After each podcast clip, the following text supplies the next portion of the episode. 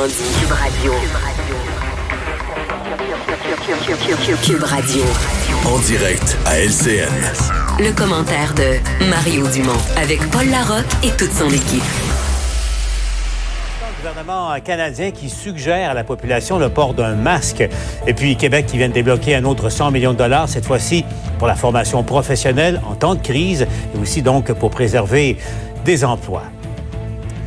Ça m'amène maintenant à joindre Emmanuel à travers Mario Dumont. Mario que je joins dans ses studios de, Cube Radio. Je salue d'ailleurs les auditeurs de, Cube Radio. Euh, Emmanuel et Mario, si vous le voulez, tout de suite, on va aller retrouver Sylvain Drapeau parce que euh, c'est euh, la nouvelle en développement. En ce moment, on voit Sylvain des images qui viennent en direct du 10 Downing Street à Londres. Donc, Boris Johnson qui a dû être transféré aux soins intensifs à l'hôpital Saint-Thomas de Londres. Oui, tout à fait. Son état s'est détérioré, on le sait hier. Ça fait une dizaine de jours déjà qu'il a été, euh, qu'il a contracté le virus, là, a été testé positif. Hier, déjà, les informations là laissaient croire qu'il était hospitalisé par mesure de prudence, disait-on à ce moment-là. Mais on voit bien que les images que vous voyez datent du 3 avril. Euh, il était déjà, vous le voyez, dans un état euh, anormal. Euh, si vous me permettez l'expression, il était affecté, disons-le, par euh, ce virus. Mais là, on apprend aujourd'hui même qu'il est finalement transféré aux soins intensifs. Qu'est-ce que ça signifie exactement? On n'a pas le détail, mais euh, normalement, lorsqu'on est transféré aux soins intensifs, dans le cas du coronavirus, il serait donc sous respirateur pour l'aider justement à oxygéner ses poumons. Est-ce qu'il s'agit d'une tempête inflammatoire là, dans ses poumons, comme c'est le cas certains patients. On l'ignore pour l'instant. Il est âgé de 55 ans. Vous savez, premier ministre, euh, évidemment, de la Grande-Bretagne, du Royaume-Uni. Et s'il a été testé il y a une dizaine de jours, plus- plusieurs lui ont reproché, là, auparavant, d'être allé à l'hôpital pour serrer des mains. Euh, même à certains patients, se vantait-il à ce moment-là? On ne sait pas à quel moment précisément il a contracté le virus et par qui, mais ce qu'on sait, c'est qu'actuellement, il est le premier chef d'État ou de gouvernement dans son euh, dans cette situation, enfin d'une grande puissance à être avoir été contaminé euh, en raison de la persistance de symptômes de la maladie, notamment de la fièvre. Vous voyez toujours ces images. Je vais vous montrer maintenant ce qu'il a envoyé comme tweet ce matin euh, à la population en général. Écoutez, vous le voyez à ce moment-là. Hier, parlant de dimanche, euh, selon l'avis de mon docteur, euh, je suis allé à l'hôpital pour un test de routine en raison des symptômes, bien sûr, de coronavirus. Je suis dans un bon état d'esprit, dit-il. Et je vous fais entendre ce qu'il disait il y a trois jours.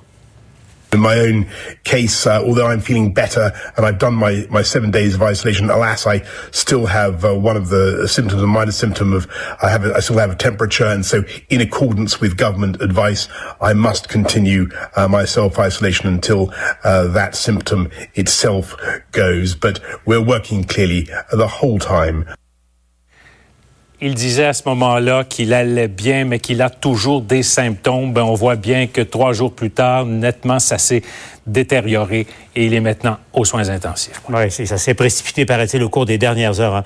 Euh, Et c'est le secrétaire d'État, Dominique Raab, là, qui euh, est aux commandes maintenant, compte tenu de l'état de santé précaire du premier ministre britannique. Merci, Sylvain. On suit ça pour vous, bien sûr.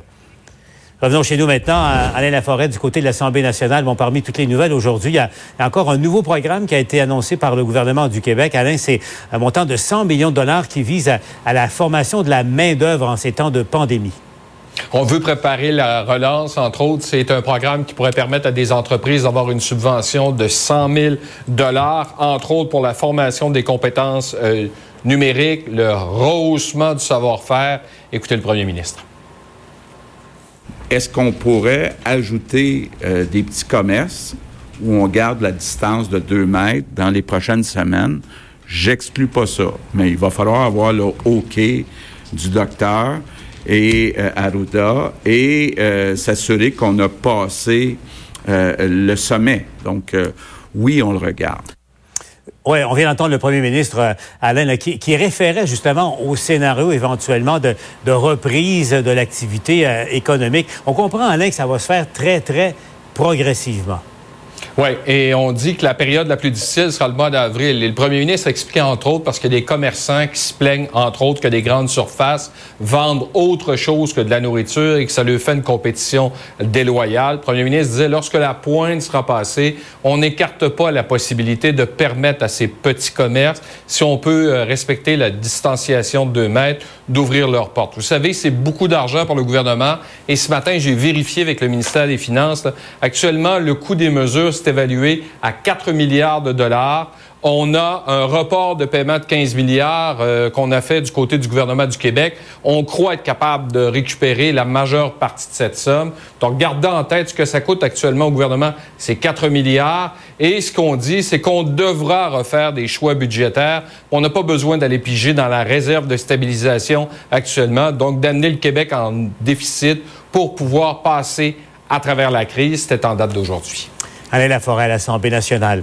Là-dessus, allons retrouver euh, Raymond Filion du côté de la Chambre des communes à, Ottawa, où ce qui retient l'attention euh, aujourd'hui, Raymond, c'est que Justin Trudeau a élargi encore le programme de prestations d'urgence pour euh, les travailleurs et les travailleuses qui sont touchés par la crise. Donc, parce que M. Trudeau reconnaît lui-même qu'il y, a beaucoup de gens qui sont tombés dans les mailles du filet que son gouvernement a dressé. Oui, exact. Qui passe dans les trous. Il dit que des annonces s'en viennent très rapidement. Depuis ce matin, il faut savoir, Paul, depuis 6 heures ce matin, le portail est ouvert, les gens peuvent s'inscrire. Et là, en date de 15 heures, on nous dit que 532 000 personnes se sont déjà inscrites sur le site de l'Agence canadienne du revenu pour toucher la PCU, la prestation canadienne d'urgence, ce paiement de 2000 dollars par mois du fédéral. Mais effectivement, il y a des gens qui ne se qualifient pas à l'heure actuelle, des travailleurs, entre autres, qui se retrouvent avec moins de revenus aujourd'hui.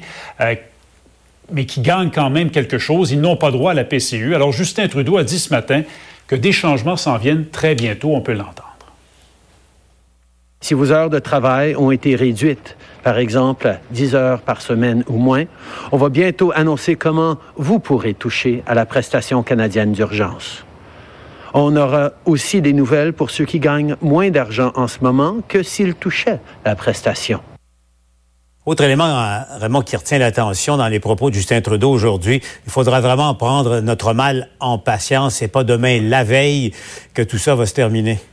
On sait qu'à l'instar du gouvernement québécois, le fédéral doit dévoiler très prochainement ses modèles, ses projections, où s'en va cette crise-là. Mais effectivement, Justin Trudeau a dit aux gens, devraient être patients, c'est pas demain la veille que les choses vont rentrer dans l'ordre. Écoutons-la nouveau. Ce que ça veut dire concrètement, c'est que les gens devraient s'attendre à continuer euh, de rester chez eux pendant encore euh, bien des semaines, encore euh, plusieurs mois. Et il a aussi été question, encore une fois aujourd'hui, de ces fameux masques, l'équipement de protection médicale en provenance des États-Unis bloqué par le décret du président Trump.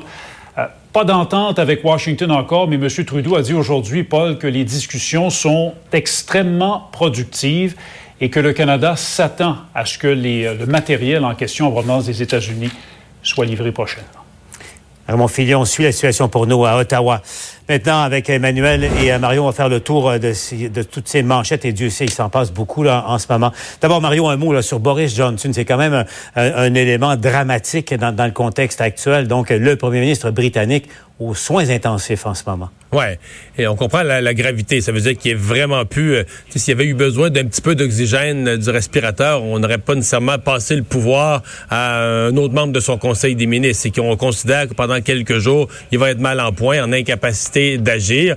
Et les gens plus jeunes, euh, ce qu'on a vu dans la littérature, les gens plus jeunes, c'est ce qu'ils appellent le choc de cytokine, la tempête inflammatoire. C'est comme une surréaction du système immunitaire qui rend la respiration très très difficile, l'absorption d'oxygène très difficile. Et des fois, euh, ça se complique. On a vu des cas où ça se complique et ça devient extrêmement grave en relativement peu de temps. Là. Donc, euh, euh, les Britanniques doivent quand même regarder ça avec avec inquiétude. C'est bon, je pense pas que c'est le temps de faire de la politique. Certainement, il y a des gens qui feront le lien. Il, il est de ceux, disons, qu'au au premier moment, là, euh, était plus hésitant à sonner l'alarme, mm. à voir la gravité du virus. Mais là, c'est d'un point de vue personnel qu'il est, euh, qu'il est atteint et ça semble pas être banal du tout. Là. Évidemment, on, suit ça pour vous là, au cours euh, des prochaines minutes. Bon, maintenant, Emmanuel, autre question également. on a, ça, a évolué du côté d'Ottawa et de Québec aujourd'hui sur la question du, du port du masque pour, euh, pour les gens dans la population. Les Américains, l'appel est lancé, le, chirurgien national américain fait même un mode d'emploi sur sa page Internet pour montrer aux Américains comment se fabriquer euh, un masque. Ça a été long. Ottawa, finalement, a dit aux gens, faites-le, c'est peut-être pas une mauvaise idée, en additionnant les autres moyens, bien sûr. À Québec, on se fait, le directeur de la santé publique se fait tirer l'oreille un peu plus, Emmanuel. Oui, et on voit à quel point les autorités de la santé publique ont l'habitude de ne faire des recommandations que, tu sais, qu'on dit basées sur la science, c'est qu'ils ont des certitudes que c'est ce qu'il faut faire, que ça fonctionne, etc. Et là, on est face à un virus dont on connaît si peu et face auquel la science évolue si vite que euh, les autorités de santé publique se voient forcées finalement de faire des recommandations sans avoir toute la science. Finalement, ce que dit euh, la directrice de la santé publique fédérale, Dr. Teresa Tam, c'est que il n'y a pas de garantie, c'est pas certain, mais que comme il y a des preuves préliminaires probantes qui montrent que ce virus-là se transmet quand on est asymptomatique ou présymptomatique, mais finalement de, de se couvrir le visage quand on est en public, c'est un moyen additionnel d'aider à protéger les autres, pas se protéger soi-même. Mais on sent très clairement, écoutez, le professeur Arruda, que même lui, il n'est pas à 100 convaincu.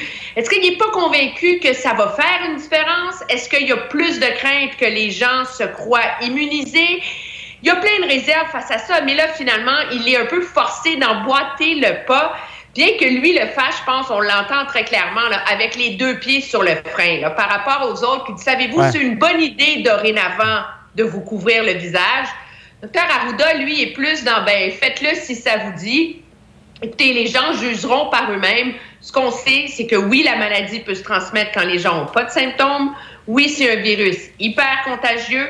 Et objectivement, ben, l'appel, c'est de dire, soyez donc responsables. Si vous êtes obligé de sortir, protégez les autres et couvrez-vous donc. Mario, t'en penses quoi? Ouais. T'en penses quoi? Parce qu'on on, comprend les réticences du Dr Arruda, mais en même temps, quand, quand Jacques Plante a mis son masque la première fois, il n'a pas enlevé ses jambières ni son blastron.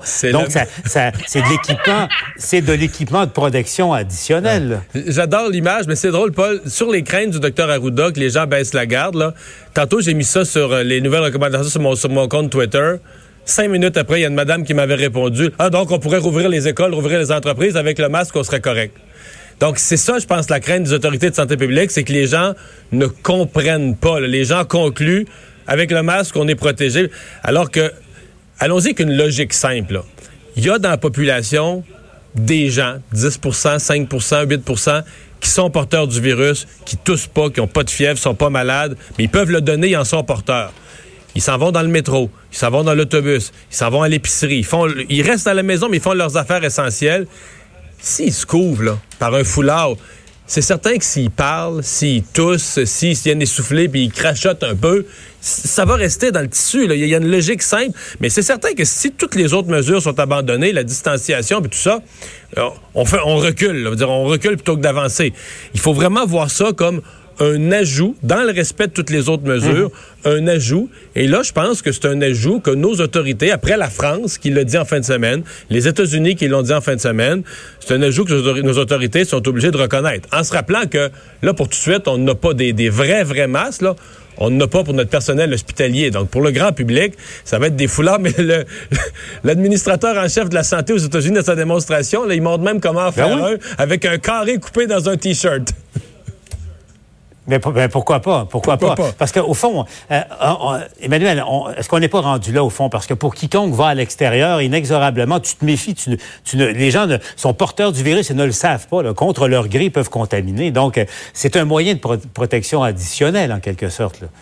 Mais je pense que ça, ça, ça revient à un message que j'avais vu partagé par un des grands épidémiologistes euh, britanniques au début de cette pandémie, que la seule chose à faire quand on était en public, c'était de se conduire comme si soi-même on était porteur du virus. Et c'est ça qui est difficile pour les gens. C'est c'est pas un principe de nous se protéger face aux autres. C'est notre devoir de citoyen de protéger les autres. Et c'est seulement dans cette optique-là, je pense, qu'on peut voir l'utilité de se couvrir le visage. Et là, on est rendu à l'utilité, c'est là où arrête le professeur Arruda. Moi, je pense que les autres directions de santé publique sont rendues plus loin et disent la responsabilité de se couvrir le visage justement pour éviter de contaminer les autres. Donc, moi, c'est un peu la, la règle que je mets mettre dans la tête. C'est si on est obligé de sortir, on fait comme si nous, on était porteurs du virus. Et là, ben oui, le, le Surgeon General aux États-Unis a montré comment faire un avec un T-shirt. C'est magnifiquement simple. Le New York Times avait un modèle dans le journal en fin de semaine. Il y a plein de recettes qui circulent. Moi, je pense que là, à un moment donné, à partir du moment où la santé publique dit que oui, il faudrait se couvrir, ben ça serait bien qu'elle nous qu'elle nous offre quelles sont ses mhm. recettes à elle qui sont les plus efficaces. Là. Mais je suis pas sûr que sinon, euh, ça peut aussi ressembler à n'importe quoi. Je suis pas sûr que c'est Horatio qui va faire l'art plastique, par exemple, comme aux États-Unis. Il n'y a pas l'air parti, pour... pas parti pour ça aujourd'hui. non, mais Madame Tam de la santé publique, elle disait qu'elle avait demandé justement aux ingénieurs d'offrir quelques solutions. Euh, certaines qui demandent pas de coudre parce qu'il y a du monde qui n'ont pas de machine à coudre, d'autres qui sont efficaces. Moi, je peux dire qu'il y a un proche dans mon entourage qui en a fait un avec un sac d'aspirateur. Et, d'autres qui n'ont pas. et, d'autres, Mario, on va se le dire, qui n'ont aucun talent pour coudre également, mais on peut, on peut quand même euh, se débrouiller. Donc, euh, Mario, Emmanuel, merci. On vous retrouve bien sûr au TVA Nouvelles. Dans un instant, euh, j'en parle justement avec euh, la présidente de la Fédération des médecins spécialistes du Québec, euh, Dr Diane Franqueur, qui est avec nous pour aussi analyser les nouvelles de la journée et le bilan de la journée au Québec. C'est alourdi encore une fois. Dans un instant, à LCN.